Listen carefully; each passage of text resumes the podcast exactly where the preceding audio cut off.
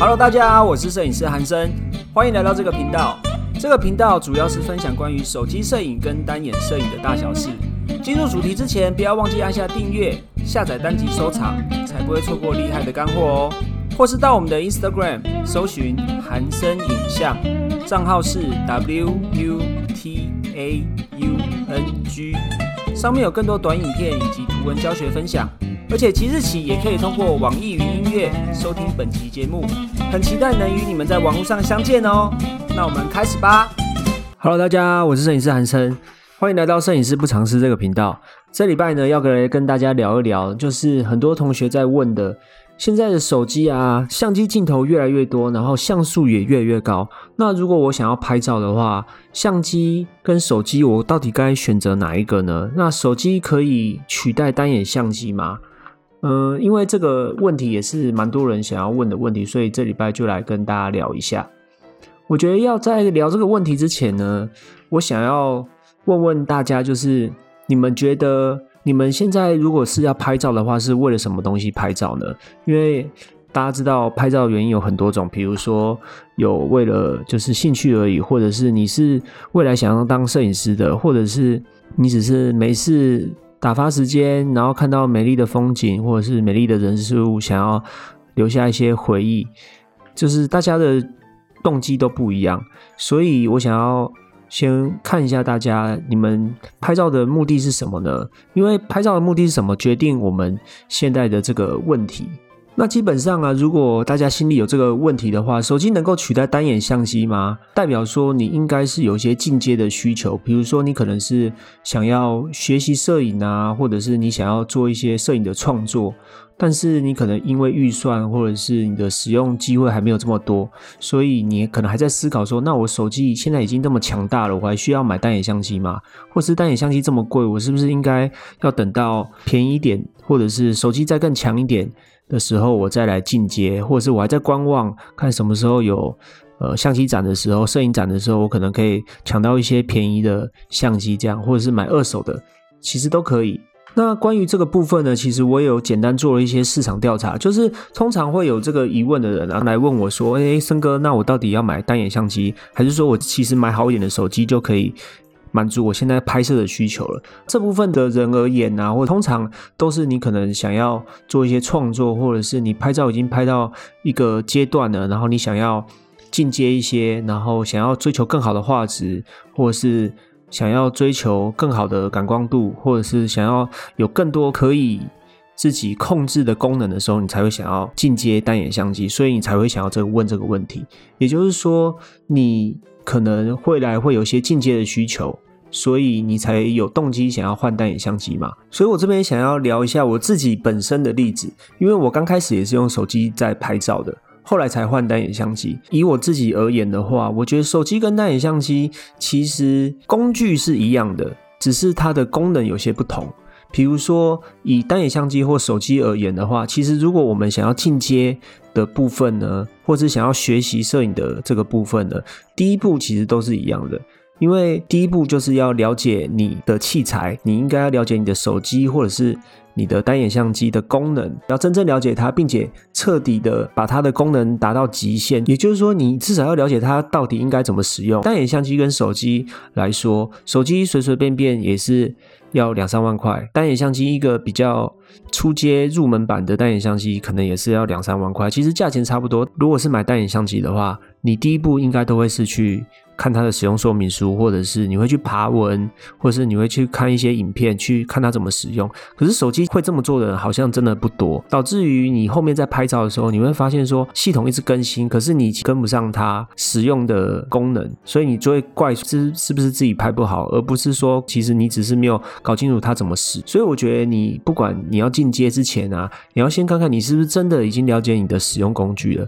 因为如果你在还没有了解你的使用工具之前，你就要去进阶的话，我觉得其实就是浪费钱。好，这边假设你已经都了解你的使用工具了，然后相机的功能啊、手机的功能你都了解的话，那我觉得第二步你才是去学习构图啊、光线啊，或者是一些练习观察的一些摄影基本常识。这部分的话，我觉得不管你是用手机或者是相机，第二个步骤都是一模一样的。所以这个。部分其实是没有差，差别只是在说你使用的镜头的差异，像手机。你是一个广角镜嘛，所以你不能够换镜头。虽然说现在有一些外挂镜头可以使用，但是好像用的人也不多，因为不方便携带嘛，而且价钱好像也不便宜。单眼相机的话呢，就是可以换镜头嘛，它有各式各样的镜头，每个镜头有不同的光圈、不同的焦段、不同的功能，可以自己去使用。所以说，如果你不知道这个镜头它的使用时机，或者是它适合什么样的场景的时候，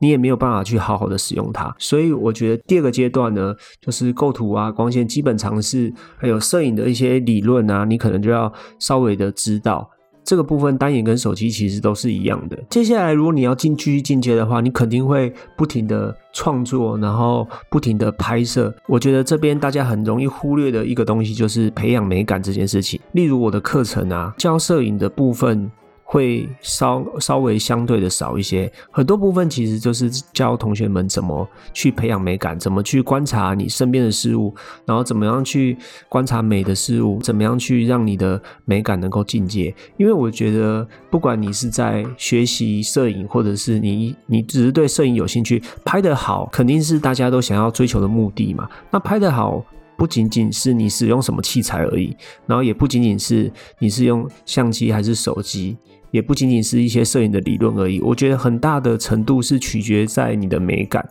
所以其实第三步的话，就是不停的创作跟培养美感。那这部分更是不关手机的事，也不关相机的事，这个是你自己的事嘛，这个跟器材就完全没有关系了。现在这些讲起来啊，是不是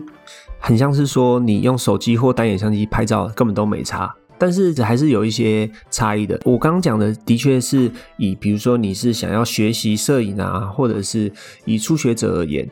这个是属于比较感性的方面。那如果从理性的角度出发的话，呃，手机可以取代单眼相机吗？像我们以光圈、快门、感光度这个曝光三要素，就是我们在拍照的时候最常使用到的功能上来说的话，因为现在的智慧型手机几乎都已经可以自行调整这个东西了。除了 iPhone 以外啦，iPhone 没有办法自行调整光圈、快门、感光度，但是 Android 系统的话呢，就是有专业模式嘛，专业模式就可以自行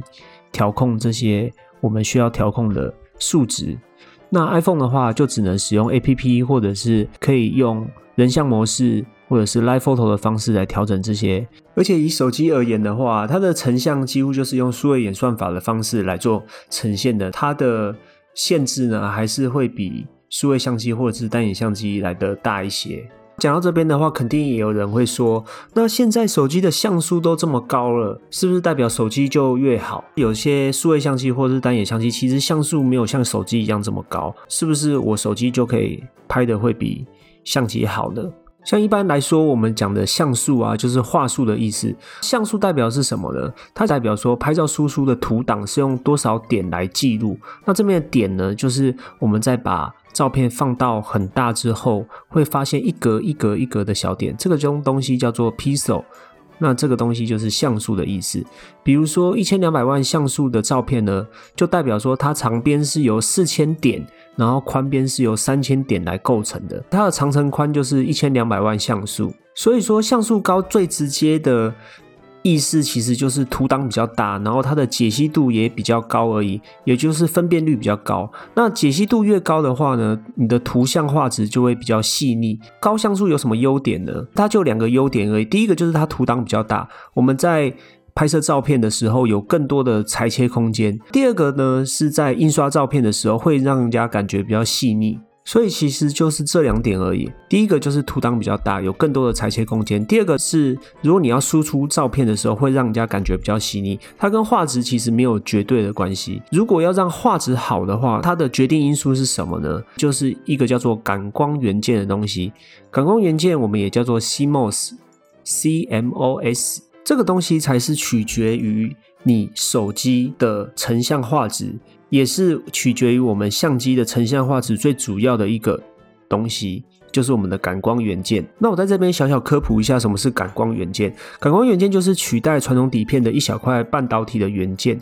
主要就是把镜头透过来的光线啊，转换成数位讯号的一个半导体，也就是透过感光元件上面的像素点啊，去获得光线，然后我们再把光线转化成图像的一块元件。如果感光元件上面的像素点越大，我们就可以获得更多的光线，也就是我们说感光性能越好。如果能够获得的光线越少呢，我们就称之叫做感光性越差。所以我们才会说感光元件越大越好。那在摄影圈也有说大底为王啊